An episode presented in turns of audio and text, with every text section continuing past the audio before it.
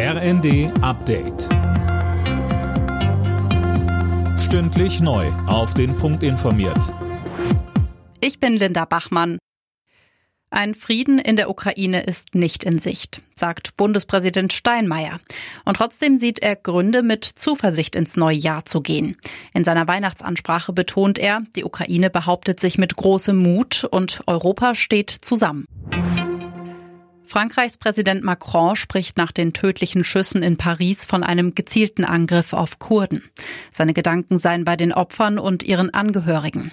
Ein Mann hatte vor einem kurdischen Zentrum um sich geschossen. Drei Menschen sind gestorben, mehrere wurden verletzt. Manuel Anhut berichtet. In der Nähe des Tatorts ist es wenige Stunden nach den tödlichen Schüssen zu Ausschreitungen gekommen. Mülltonnen wurden angezündet, mehrere Polizisten verletzt. Der mutmaßliche Schütze ist bereits festgenommen worden. Der 69-Jährige ist Polizei bekannt.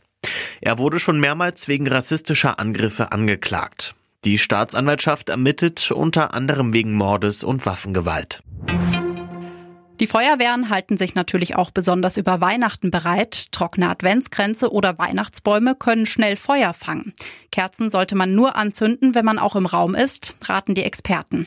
Und auch elektrischer Baumschmuck kann gefährlich werden, sagt Thomas Kreher vom Landesfeuerwehrverband Sachsen. Die Lämpchen am elektrischen Baumschmuck sollten Sie regelmäßig kontrollieren. Sind eine oder mehrere defekt, kann eine Überspannung an den noch funktionierenden Lämpchen auftreten. Sie überhitzen und es kann zum Brand aufgrund hoher Wärmeentwicklung kommen. Bei einem Brand rufen Sie sofort die Feuerwehr Notruf 112.